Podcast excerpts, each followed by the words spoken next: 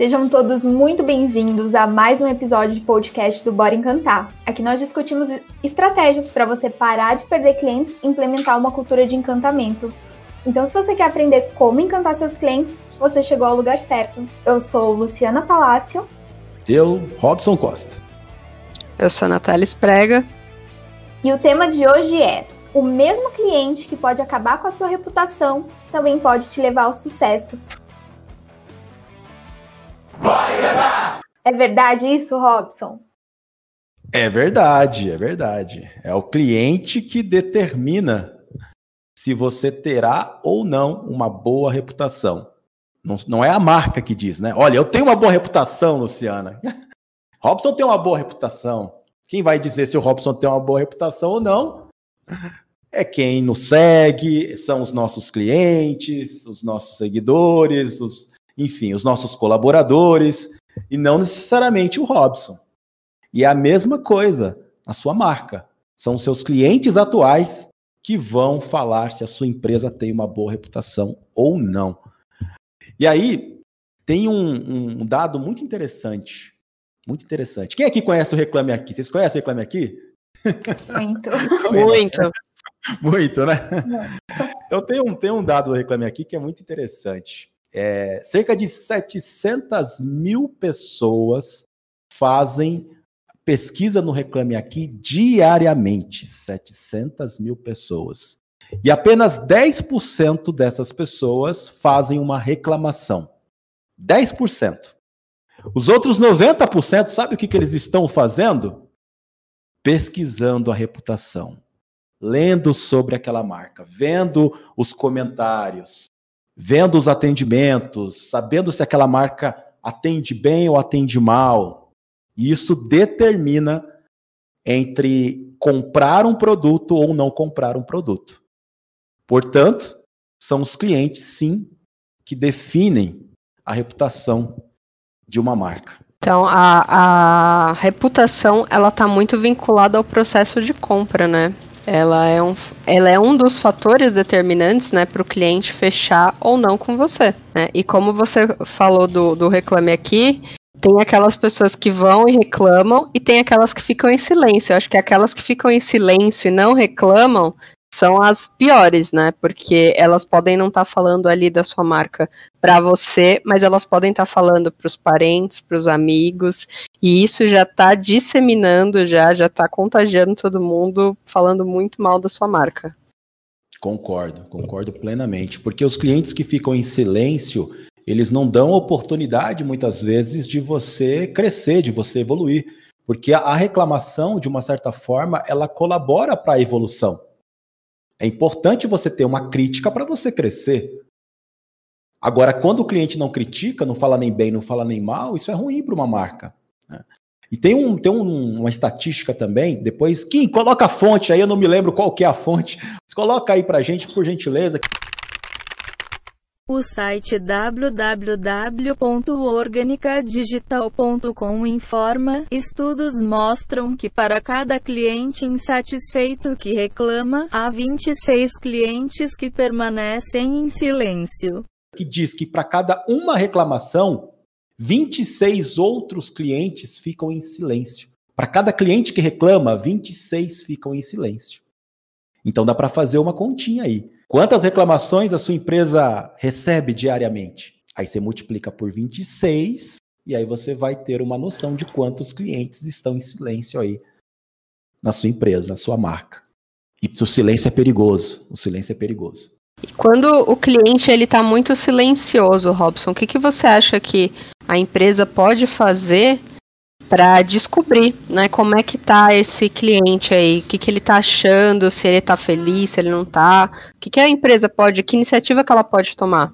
Ah, ir para cima do cliente, ir atrás, ligar, contatar, enviar uma mensagem, conseguir falar com o cliente é importante, descobrir o que está acontecendo. Eu preciso me aproximar do meu cliente para descobrir as situações, porque senão, do dia para a noite, vai chegar assim um e-mail estou cancelando o contrato. E aí já vem o estresse, sobe aquela, aquele sentimento negativo no, no empreendedor, no dono da empresa. E aí, quando você vai entender, nossa, mas por que esse cliente cancelou? Ele não estava reclamando, ele não estava falando nada com a gente, para mim estava tudo certo. É exatamente isso, ele estava quieto demais, ele estava muito tempo silencioso. Então, é, de tempos em tempos, nós temos que fazer o ataque, entrar em contato com os nossos clientes e pesquisar, identificar como ele está se sentindo, como está a experiência dele e descobrir exatamente o que ele pensa. É fundamental. Mesmo que você tenha muitos clientes, você faz por amostragem, é, isso já te dá ali um, um, dado, uma informação que você possa fazer uma projeção é, de quantos clientes, de repente, pelaquela amostragem, possam estar no mesmo, na mesma situação do que, enfim, do que outros clientes também que não estão falando com, com a sua marca nesse momento. Fundamental atacar, fundamental contatar, Nath. E isso vale também para os colaboradores, né? Porque não são só os clientes que fazem a reputação da marca, né? Os funcionários, os colaboradores, os prestadores de serviço também, né? Contribuem com, com essa reputação. Ah, muito, muito, muito, muito. Cada vez mais, né? Cada vez mais. Porque imagina, você cada vez mais o consumidor ele está ficando atento, ele está pesquisando muito sobre aquela marca. E aí ela percebe que aquela marca tem um produto e um serviço muito bom, mas descobre que aquela marca tem feito um tratamento horrível com seus colaboradores. Tem várias reclamações dos seus colaboradores nas redes sociais, por exemplo. Ou conhece, é, tem um parente que trabalha naquela marca, naquela empresa, que detona a empresa, fala super mal. É, e aí isso, isso é preocupante, porque, de uma certa forma, isso também influencia na reputação da marca. Então, é fundamental a gente ter os clientes fãs para corroborar com a reputação, mas também ter os colaboradores fãs, porque são eles que vão também confirmar tudo isso, são eles que vão até mesmo impulsionar essa reputação. Muito bom. E aí, Lu, o que, que você traz hoje para gente?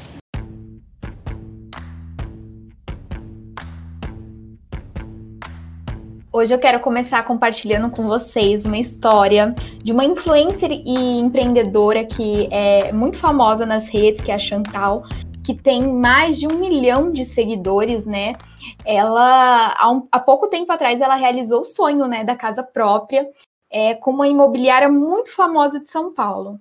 E de repente esse maior sonho virou um verdadeiro pesadelo, né? Assim que ela pegou a chave da casa e foi visitar é, a, quando ela chegou lá, a casa estava completamente alagada. O, o, telhado da casa, né, ele estava completamente comprometido ali, né? Imediatamente, ela entrou em contato com a imobiliária, é, que por sinal ainda não tinha recebido o dinheiro da compra é, até aquele momento. Então, eles tranquilizaram ela, eles disseram que informaria o proprietário e que resolveria. Depois de um certo tempo ali, eles até mandaram para ela um, um termo, um contrato, né? Dizendo que é, foi reformado o telhado, porém ela não se atentou à data. E a data do contrato, dizendo que havia, havia sido feita né, essa reforma ali no telhado, era anterior à data do alagamento. Ou seja, eles deram um tapinha ali para vender a casa, porém o problema era muito maior. E depois que a imobiliária recebeu o valor da casa, eles viraram para ela e simplesmente falaram que ela teria que arcar com prejuízo. E eles, nós estamos falando de uma casa de alto padrão. É, sabe qual foi o valor desse prejuízo? 177 mil reais. Um baita prejuízo. É, tem até um destaque lá no Insta dela, inclusive ela falando que entrou em processo contra a imobiliária. Lá ela fala o, o nome da, da imobiliária por divers, diversas vezes, né? Então ela destruiu a imobiliária para milhões de pessoas, né? Imagina um possível cliente vendo isso. Ele desiste na hora, ele troca de imobiliária porque ele sabe que é uma furada, né? Ele sabe que vai ter problema. Você imagina uma pessoa que tem um milhão de seguidores falando de uma imobiliária, a gente sabe qual é, que uma imobiliária não é uma imobiliária pequena, é uma imobiliária conhecida. É. O quanto que isso não não destrói. A pessoa vai pensar duas, três vezes antes de fechar um negócio com, com essa empresa, com essa imobiliária.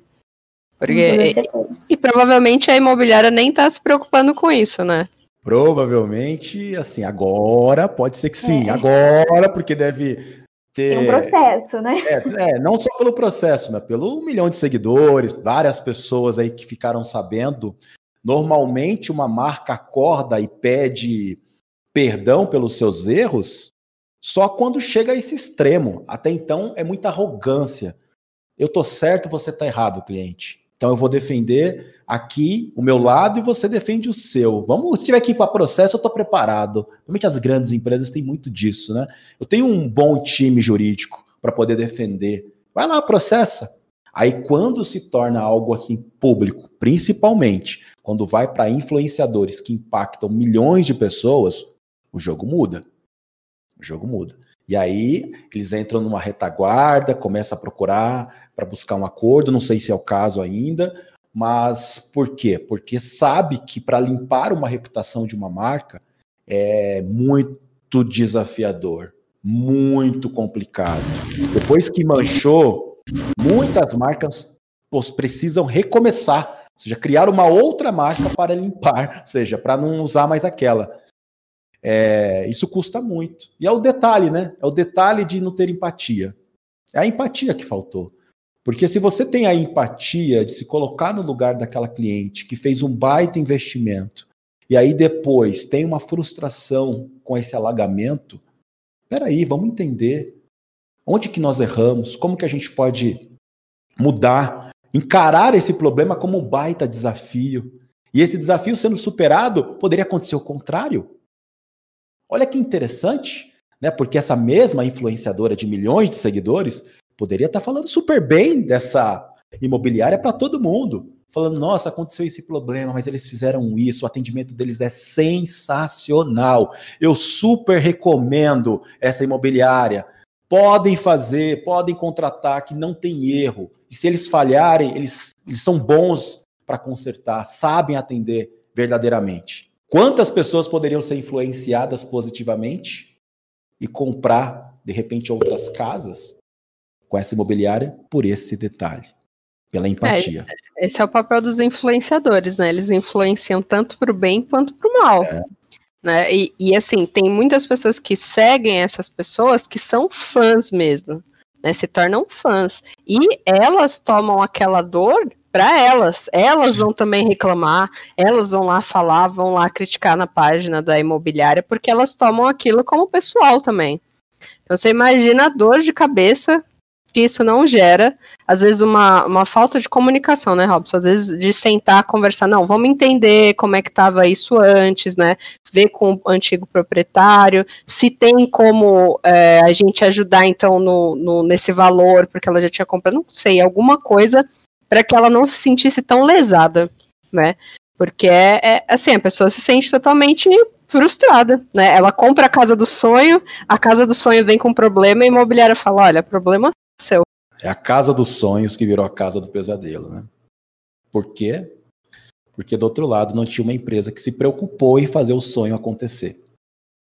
A expectativa do cliente era o sonho, era a casa do sonho. Aí você entrega a casa do pesadelo, perdeu o cliente, má reputação, ponto negativo para essa marca. É, até é, falando nisso, eu tô pensando aqui no negócio. Tem muitas. Eu tô pensando, falei, nossa, uma casa de alto padrão. Provavelmente o corretor que vendeu, ele deve ter pensado logo ali na comissão dele, né? Falou assim, meu Deus, vou pegar uma ótima comissão agora. E às vezes não se preocupa, tipo, às vezes até sabe que a casa tem um problema, mas não se preocupa. Tá só na intenção de vender né? Ah, eu só quero vender, só quero a minha comissão, quero bater minha meta, que seja. E aí depois ganha um problema, tipo, gigantesco para a empresa, né? Por causa disso de, ah, só quero vender e depois que vender não me importa, bola para frente, aí você, vocês que assumem o, o, o BO. Se preocupar só com a venda e não com pós-venda. É. E aí sobra para alguém gerenciar essa crise. Normalmente para o saque, para uma equipe de atendimento, para uma retenção de cliente, só vai para essa galera aí tentar mudar o jogo. Exatamente. é o desafio, né? Ai, ai, ai. Seria tão mais fácil se, a, se realmente a marca colocasse o cliente no centro e desenvolvesse estratégia para evitar isso, com prevenção de problema e não com correção de problema.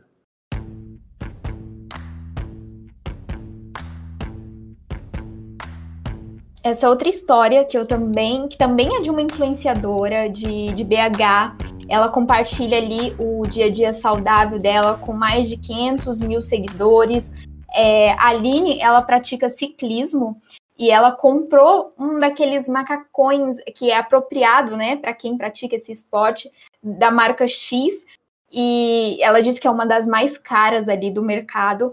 Ela diz que o produto é bom, é, é bonito, mas o tratamento deles com o cliente é simplesmente horrível.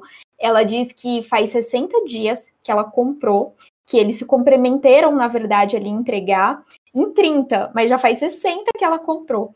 E teve, ela disse que eles relataram um problema no correio, é, que a encomenda dela foi extraviada, que foi para um outro estado. E, e, ela diz: Eu paguei pelo produto, eu paguei pelo frete. É, por mais que o problema não foi deles, eles deveriam enviar um, um outro, um outro produto mesmo até chegar. Ela falou assim: nem que depois que chegasse o outro, eu enviava novamente para eles. É, como cliente, eu estou saindo lesada. E aí a, as respostas do WhatsApp que ela fala que mandava para a marca, que eram completamente vagas. É, vou ver, né? Aí ela fala assim que os produtos da marca são bons, mas é uma empresa. Aí ela diz que uma empresa ela não cresce se ela não tiver jogo de cintura para lidar com os clientes e com as adversidades, né? Então ela finaliza dizendo que se ela pode dar um conselho para você ciclista, é que é não comprem, não comprem da marca X eles não têm pingo de responsabilidade com o cliente e não sei quando vou ter o, o produto que eu comprei. Ela finaliza dizendo: eu, eu, como cliente, eles podem achar é, que eu não faço a diferença, mas várias clientes fazem a diferença. Por isso eu compartilho aqui com vocês. E aí, na hora que eu vi esses stories ali nas redes, eu falei, nossa, que forte isso, né? O que ela trouxe. É uma grande verdade. Se a marca, ela acha que ela, como cliente, é indiferente, tudo bem, mas ela fez o marketing negativo ali para mais de 500 mil pessoas. Ou seja, será que eles vão continuar reagindo de forma indiferente com o cliente deles? É, e, e, ainda que eu, eu tava ouvindo você falar, Lu, eu pensei, é, realmente extraviou o produto, não é a culpa da empresa, muito menos do cliente. Porém, a empresa tem que se entender com os correios, com a transportadora. Né? Não é o cliente que tem que pagar o preço disso. Se foi extraviado. Depois de 60 dias, né? A decepção que você já tá. Sim, e nem chegou, 60 dias e nem chegou não, ainda, nem né? Chegou. É. Então, assim, é a empresa que deveria tomar providências com os correios ou com a transportadora, não sei qual é o método aí, deve ser, acho que correios, né, pelo que você correios, falou. falou e geralmente as empresas elas devem pagar algum tipo de seguro, alguma coisa. Então, seria uma coisa que o cliente nem precisava tá envolvido nessa briga, né? Já começa aí sendo bem bem amador, na verdade, né? Uma empresa bem, apesar de ter bons produtos, não serem baratos, tá empresa amadora. Demais. E hoje em dia, com tantas vendas pela internet, esse problema da entrega tem sido cada vez maior, né? Nós sabemos, por exemplo, que os Correios têm vivenciado alguns dias de greve, o quanto isso prejudica depois a entrega final. Só que uma empresa que é centrada no cliente, ela tem estratégia para quando isso acontece. Ela não fica perdida, do tipo assim, nossa, vamos esperar o cliente reclamar aqui, né? e aí quando o cliente reclamar, nós vamos fazer isso, isso, isso. Ou simplesmente não tem nenhum plano, né? O cliente, quando reclama, aí eles dão o quê? As desculpas. As desculpas. Então, peraí, se o correio entrou em greve, eu tenho já um plano estratégico para comunicar o meu cliente de forma antecipada ou seja, eu estou monitorando as entregas, eu estou vendo que aquele cliente está saindo fora de um prazo normal.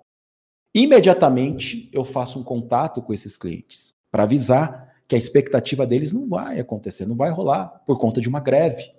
E o cliente é um ser humano, ele entende que do outro lado também nem tudo é, dá para acontecer certinho como estava previsto, porque tem coisas que não dependem da marca, nesse caso o correio. Mas se ela liga dando uma manifestação, uma satisfação, o jogo muda completamente, porque ganha tolerância, explicando de uma forma muito humanizada o que está acontecendo. E já dando uma alternativa.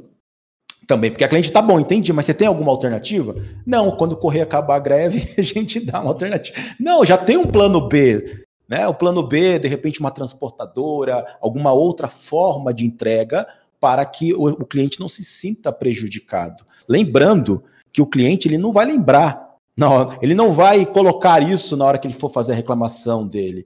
Ele vai simplesmente jogar a responsabilidade para uma marca. Então, nós como empresa, nós temos que saber disso. Nós temos que saber que o cliente, ele, a transportadora é um meio para o cliente receber o produto dele, que ele quer o produto. Cabe então à empresa ter a responsabilidade de monitorar tudo isso. Agora, como é que muda isso? Né? Como é que muda então para a empresa começar a ser centrada no cliente? Ela tem que analisar algumas coisas, é, como por exemplo dados, pesquisas, discutir isso nas suas reuniões de prioridade. Por exemplo, um mesmo, tem um estudo do Reclame Aqui que é, apontou que para 48% dos consumidores, a reputação da marca e o bom atendimento é um fator de determinante para decidir a compra. Então, peraí, 48%, quase metade dos consumidores, a reputação e o bom atendimento é o que influencia. E aí eu vou dar um mau atendimento? Eu estou perdendo já. Para 48% dos consumidores eu perco se eu presto um mau atendimento se eu tenho uma fama de, má, de, de, de, de atender muito mal. Eu vou perder esses clientes. E eu não quero perder esses clientes. Eu quero conquistar clientes. Só que a marca, ela só preocupa com o produto e com o serviço. Eu só me preocupo em vender o produto e o serviço. O atendimento é um custo que, infelizmente, eu tenho que ter. Porque o meu desejo era nunca atender um cliente, era só vender produto e serviço e nenhum cliente manifeste nenhum contato, que nunca nenhum cliente reclamasse. Esse sonho não existe, né? Não existe essa marca, não existe essa empresa. Uma vez que você vende um produto e um serviço, é óbvio que ele vai ter um problema, uma dificuldade. É óbvio que vai acontecer alguma coisa que às vezes nem depende da sua empresa. E cabe à sua empresa, você que está nos escutando, cabe à sua empresa honrar o bom serviço, o bom é, a excelência do bom atendimento para você não perder cliente. Quer ter empresa? Quer ter uma marca? Tenha um time de encantamento que encante os seus clientes. Ô Robson, você acha que essa não preocupação com a reputação, ela é falta de conhecimento das empresas ou realmente não se importam? Um pouco é falta de conhecimento ainda. Talvez, talvez ainda a reputação dela não está prejudicando as vendas. Talvez, talvez ela ainda não está sentindo, mas uma hora ela vai sentir. E o futuro mostra que cada vez mais nós estamos vivenciando essa era da avaliação. Tudo é sobre avaliação. É avaliação para a gente escolher o filme, é avaliação para a gente escolher o melhor prato, é avaliação para escolher o restaurante, o hotel e para escolher uma empresa. É como naquele seriado lá do Netflix, né, o Black Mirror, onde as avaliações determinam as decisões das pessoas. E quanto mais avaliação aquela pessoa tem, mais é, privilegiada ela é, né, mais conhecida ela é, e quanto menos avaliação, menos força ela tem. É, então, a marca vai acontecer exatamente isso. Quanto mais avaliação, mais força ela tem, mais conhecida ela será. E quanto menos, mais distante você vai se tornar do consumidor. O consumidor vai olhar sua marca só pelo preço. As marcas com má reputação, elas vão ser carimbadas como uma marca que tem preço barato. Você não vai conseguir valorizar o seu produto ou o seu serviço se você tem uma reputação negativa. Quem é que vai pagar mais por isso? Não existe cliente, né? Só se o cliente estiver louco ali, falar, a marca ela já, já tem uma reputação horrível. E aí comparar você com o seu concorrente que tem uma boa reputação e você está cobrando mais caro, o cliente não vai pagar, gente, não vai pagar. Então, tudo isso, Natália, eu acredito que muito em breve vem com uma força que os empreendedores, os, os donos das empresas, cada vez mais vão se importar por cada avaliação que a sua empresa está recebendo. Cada avaliação será celebrada, a cinco estrelas e a uma estrela será sentida. Sentida. E aí, você que está nos escutando, você ultimamente teve mais avaliação cinco estrelas ou mais avaliação uma estrela? Reflete aí. E aí, Lu, o que, que você nos traz agora?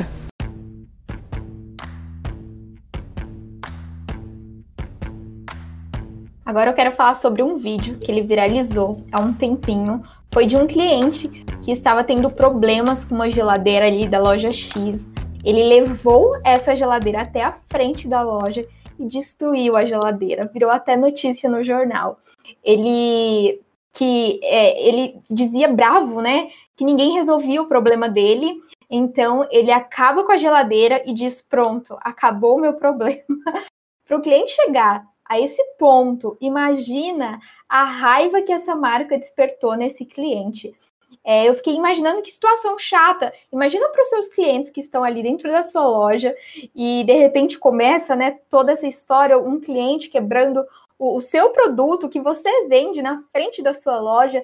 E, e essa eu pensei essa imagem que eles querem passar né para os outros clientes e, e, ainda repercutiu depois a, a reportagem. É, eu pensei quem está em casa também ali assistiu essa matéria eu tenho certeza que depois também não quis se arriscar comprando nessa loja né? Esse foi um caso famoso né? É, parece que é, o sim, eu acho que era um senhor, né? Ele tentou várias vezes, estava com problema na geladeira, tentou contato várias vezes, ninguém respondia.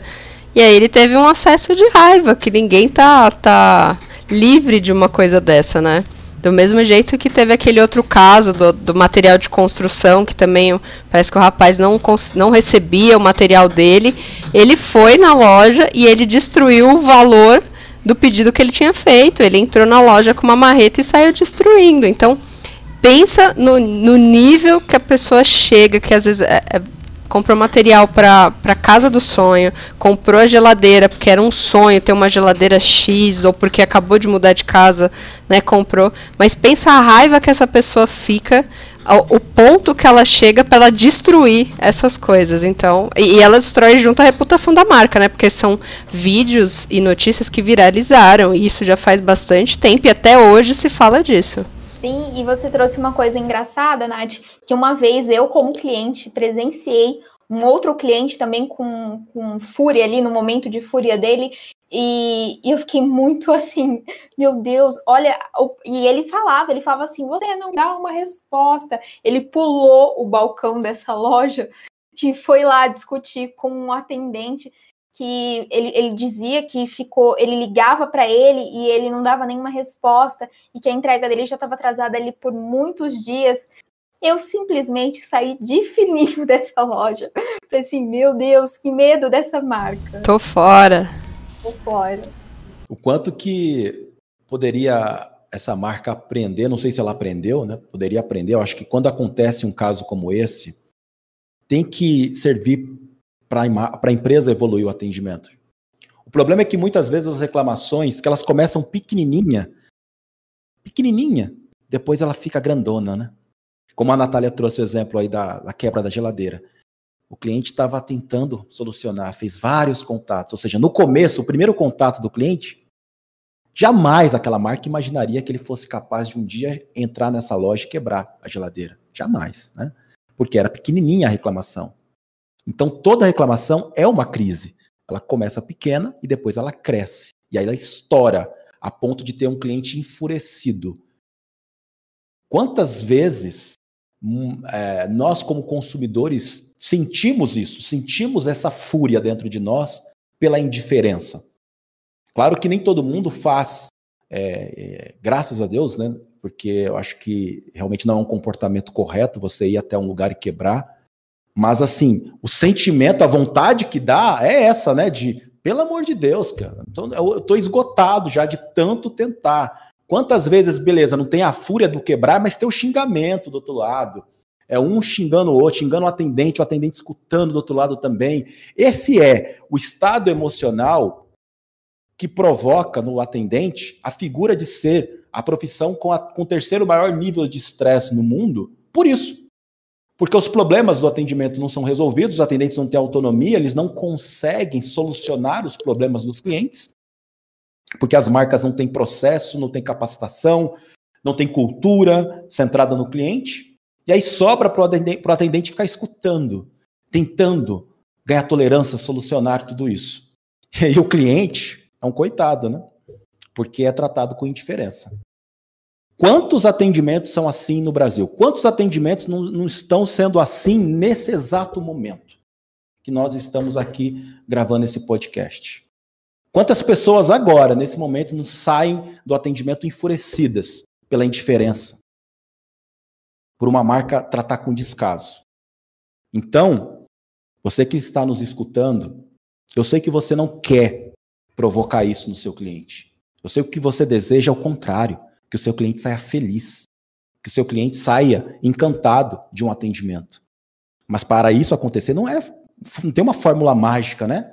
Não tem assim, ah, só o desejar isso vai acontecer. Tem que trabalhar duro, tem que implementar cultura, tem que capacitar, tem que procedimentar, criar boas ações e ser ousado. Ousado em quebrar esse padrão horrível do atendimento que tem no Brasil. Esse atendimento amador que só cada, cada vez mais contribui para o estresse do atendente crescer e o estresse do cliente né, fortalecer ainda mais.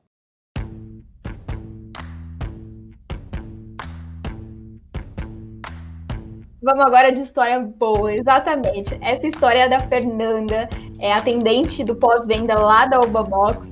O Flávio, cliente da Obabox, comprou uma caixinha de som, porém é, ele não estava conseguindo manusear, ele estava tendo algumas dificuldades. Foi aí que ele entrou em contato com a Fernanda, que, deu, que leu todo o manual para ele, tirando todas as dúvidas. Foi mais de uma hora de atendimento. Quando no final o Flávio disse que era o dia dele. E aí ela pergunta, né, se era aniversário, e ele diz que era dia do deficiente visual. Fernanda ficou surpresa porque em nenhum momento ela imaginou que ele não enxergava e o que era só uma ligação, né, sobre dúvidas do aparelho se tornou na verdade uma grande lição para toda a equipe lá do pós-venda. É, ele disse que foi um prazer enorme é, ser atendido ali por ela, que ela foi super educada, paciente, ajudou exatamente no que ele precisava, né? E a, a Fernanda protagonizou essa história linda de, de encantamento. Ela foi extremamente empática ali, mesmo sem saber nossa, muito boa essa história, essa história da Fernanda, né? Quem é que faz isso hoje em dia? Né? A gente pede uma informação às vezes tão simples no atendimento e parece que a gente está pedindo um favor, né?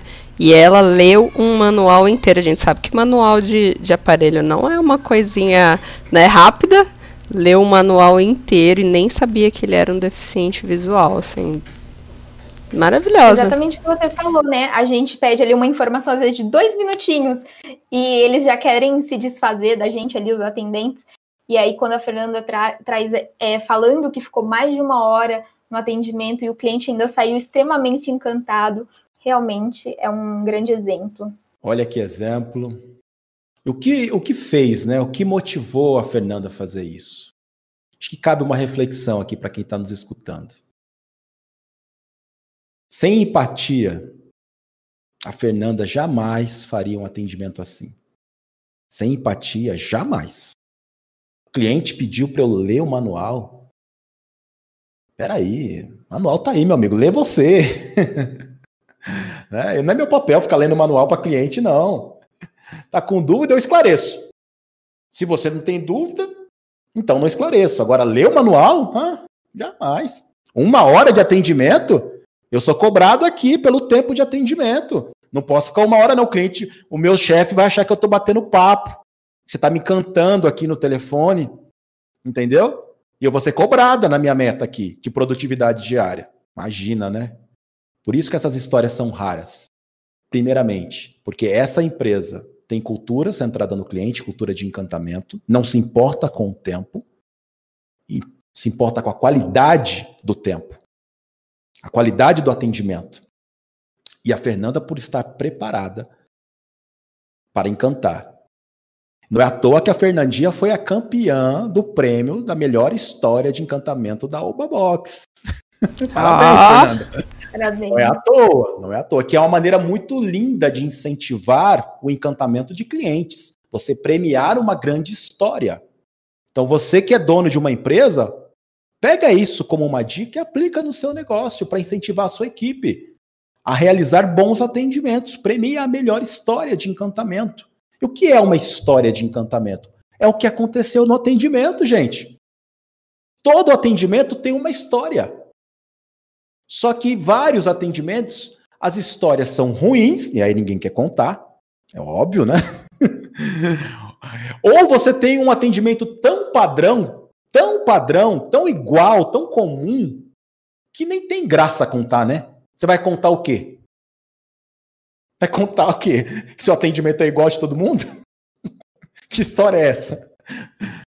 Agora, quando você se destaca, você diferencia, você conta uma história de encantamento como o da Fernanda, que aí corrobora com a reputação da marca. A marca se torna uma marca mais desejada. Quem escuta a história da Fernanda fala assim: Nossa, eu quero comprar na Opa Box. Quero ser atendida pela Fernanda. E a Fernanda também se destaca profissionalmente. Olha que interessante. Porque não é só a reputação da marca, a reputação do atendente. O encantamento provoca positivamente uma boa reputação do atendente que se valoriza, né? Se destaca. Quem é que não quer uma Fernanda como a sua atendente? Então, você que é atendente, está nos escutando, saiba que o encantar o cliente pode destacar você. Deseje isso, queira isso, procure marcas que valorizam isso. Se você tiver dificuldade para encontrar algumas marcas, fazem, faz contato aqui com o Bora Encantar que a gente fala quem são os nossos alunos, de repente eles estão precisando de alguém aí para contratar, a gente pode te indicar, né? Mas se você também quer se qualificar, se tornar um encantador, também pode estar contando aqui com os nossos cursos do Bora Encantar, que também a gente vai tornar você um encantador uma encantadora e qualificar mais você. E o marketing também, o marketing espontâneo, ele faz essas, essas histórias viralizarem, né?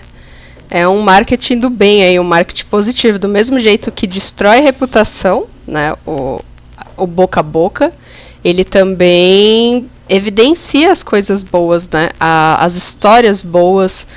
É, e isso dá, como você falou, protagonismo também para quem fez a história, né? Não só pela marca, mas para quem fez.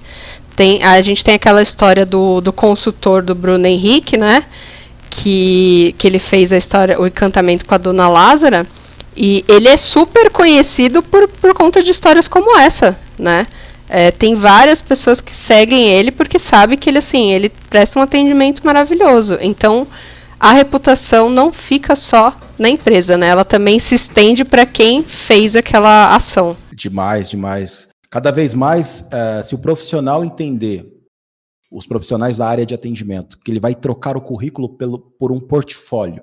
Eu quero mostrar quantos encantamentos eu já fiz com os meus clientes.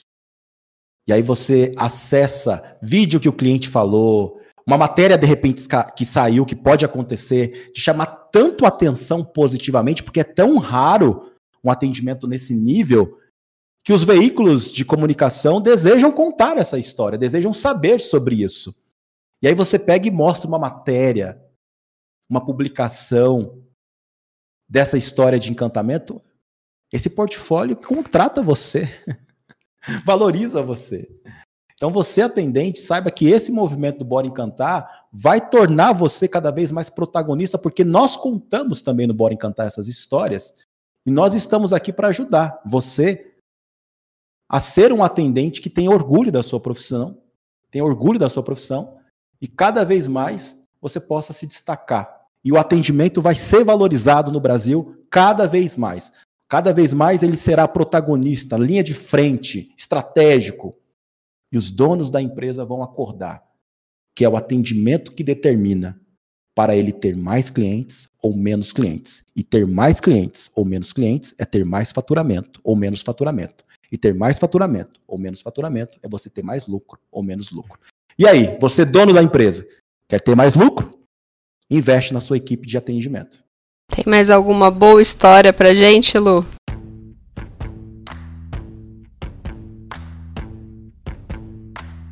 Sim, agora a história que eu quero compartilhar com vocês é minha.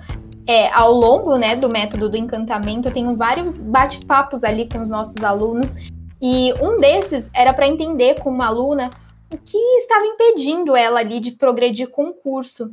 E aí, no começo da conversa, ela muito aflita, ela começou a conversar comigo, me dizendo que já era casada há um certo tempo e que ela era tentante, né? Tentava engravidar já há dois anos e não conseguia, e que aquilo estava deixando muito mal, que ela não conseguia dar atenção para o conteúdo, ela não conseguia se concentrar.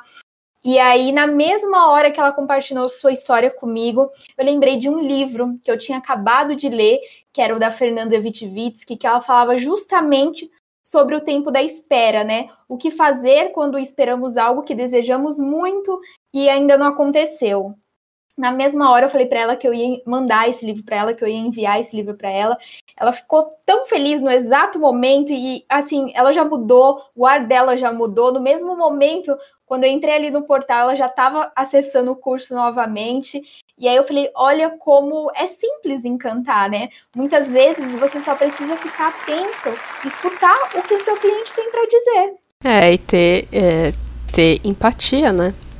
Você tá, você conseguiu, você lê um livro, né, que fala sobre o que ela está passando. Então você entende, você entende o que ela está passando, né? E ela se sentiu conectada com você por isso. Então já faz toda a diferença. Às vezes a pessoa nem quer que você resolva o problema dela, ela só quer que você ouça, né? E o fato às vezes só de ouvir já faz uma grande diferença na vida aí do cliente. Parabéns, Luciana, que orgulho, parabéns. Olha que interessante, né? Porque uma, uma marca que tem uma cultura centrada no cliente, como a nossa, pode encantar, tem que ter encantamento, né? Claro, né? A gente fala sobre isso o tempo inteiro. Mas olha, eu quero passar aqui uma dica para quem está nos escutando, que é assim, você, você entendeu o que a Luciana falou? A Luciana estava falando algo que não tem nada a ver com atendimento. Você entendeu isso? Ela estava conversando com a cliente sobre é, o, o, aí sim sobre o atendimento, né, sobre o curso nosso, e aí descobre que a nossa cliente tem está passando por um momento delicado. E aí ela resolve enviar um livro para essa cliente. Se você for analisar o pé da letra, o que, que isso tem a ver com atendimento? Tem a ver com cliente. Tem a ver com o ser humano. E aí, a Luciana tem autonomia para tomar uma decisão de encantar, de entregar um livro, tem verba para fazer isso. A gente chama de baú do encantamento, que é uma verba para utilizar itens, comprar itens que possam encantar o cliente, porque eu me conectei emocionalmente. E aí, junto com esse presente, esse tesouro, né, que a Luciana entregará, que é o livro, vai uma carta contando a história desse atendimento, desse dia que ela e a cliente vivenciaram juntas. É assim que encanta. É simples. Mas é tão simples que as pessoas perdem a noção dessa simplicidade e colocam tantas barreiras para fazer isso e acaba não fazendo e não encanta. Como por exemplo, imagina, Robson, imagina eu dar uma verba para minha equipe para poder comprar presente. Imagina a minha equipe escrever uma carta para enviar para um cliente. Nossa, imagina a minha cliente é, confessou algo, a minha, a, a minha atendente começar a querer falar sobre isso. Isso é muito íntimo. Acha que é bobagem, que, né? Acha que, que, é, é perda bobagem, de tempo, né? Que é perda de tempo. Tá segurando minha atendente. Exatamente. Então, assim, se você tem esse pensamento, esquece que o encantamento está tão distante para você ainda. Tão distante. Agora, se você quer quebrar esse pensamento, veja o quanto essas histórias corroboram com a reputação da sua marca, para você ter clientes fiéis, fãs que vão declarar amor à sua marca nas redes sociais, que vão te indicar, que vão fazer depoimento, vão falar que esse atendimento da Luciana é incrível, vai falar que a Luciana é sensacional, vai falar que o Bora Encantar mudou a vida dela, que não pensou só em vender o curso, pensou na vida pessoal dela também. Olha o impacto disso. Por isso que eu falo que um atendimento pode fazer a diferença na vida de outro humano, desde que do outro lado tem um atendente que se preocupa com o cliente. Então, Robson, para a gente é, finalizar aqui, como que constrói a reputação de uma marca? Quem aí está ouvindo a gente falou bacana, mas o que, que eu faço, né? Por onde eu começo a construir a reputação da minha empresa? Primeiramente, seja consciente que quem determina a reputação da sua empresa são seus clientes atuais e seus colaboradores. Como é que você anda tratando os seus clientes e os seus colaboradores? É isso que vai determinar a sua reputação. Consciência, primeiro passo. Depois disso, saber que a má reputação pode influenciar a decisão dos seus futuros clientes. Portanto, quando houver uma, uma crise, uma reclamação, saiba que ela começa pequenininha e ela pode se tornar grande a ponto de explodir e viralizar nas redes sociais. Agora você evita isso se você tratar com empatia logo no início. Logo no início, quando ela está pequenininha, se você conseguir ter a capacidade de transformar a insatisfação em satisfação. Para ter isso, a sua equipe tem que estar capacitada e ter processos no atendimento que possam fazer com que a equipe tenha autonomia e jogo de cintura para resolver as insatisfações dos clientes. Feito isso, para construir uma boa reputação, a equipe precisa ter a capacitação de ter empatia, mais surpresa, que é igual a encanto. Encantar os clientes, ir além do óbvio, pensar no ser humano que está do outro lado e saber que se eu fizer algo que saia do padrão, porque eu me conectei emocionalmente com o meu cliente, e se eu tocar o coração do meu cliente, isso vai corroborar com a sua reputação. Porque naturalmente o seu cliente será grato pela sua empresa, por ter feito algo para ele, ter transformado o dia dele para melhor, ter feito o cliente sair do atendimento melhor. E essa reputação vai sendo construída ao longo de diversos clientes sendo impactado, não só um cliente, diversos clientes. Pode ser que um cliente viraliza e isso potencializa a sua reputação. Mas a reputação é construída com vários clientes falando muito bem. Indo lá nas avaliações e dando nota 5. Sendo estimulado para fazer isso. E uma equipe de encantamento cuida para que essas avaliações 5 estrelas ocorra. Então, se você quer ter uma boa reputação, coloque, implemente uma cultura de encantamento na sua empresa o quanto antes. E eu quero agradecer a você que nos ouviu até aqui. E se você quer aprender a encantar seus clientes como a Fernanda e assim como eu, envie um direct lá no arroba Bora Encantar, que um dos nossos facilitadores vai te responder. Até o próximo episódio e bora encantar! Bora encantar! Bora encantar!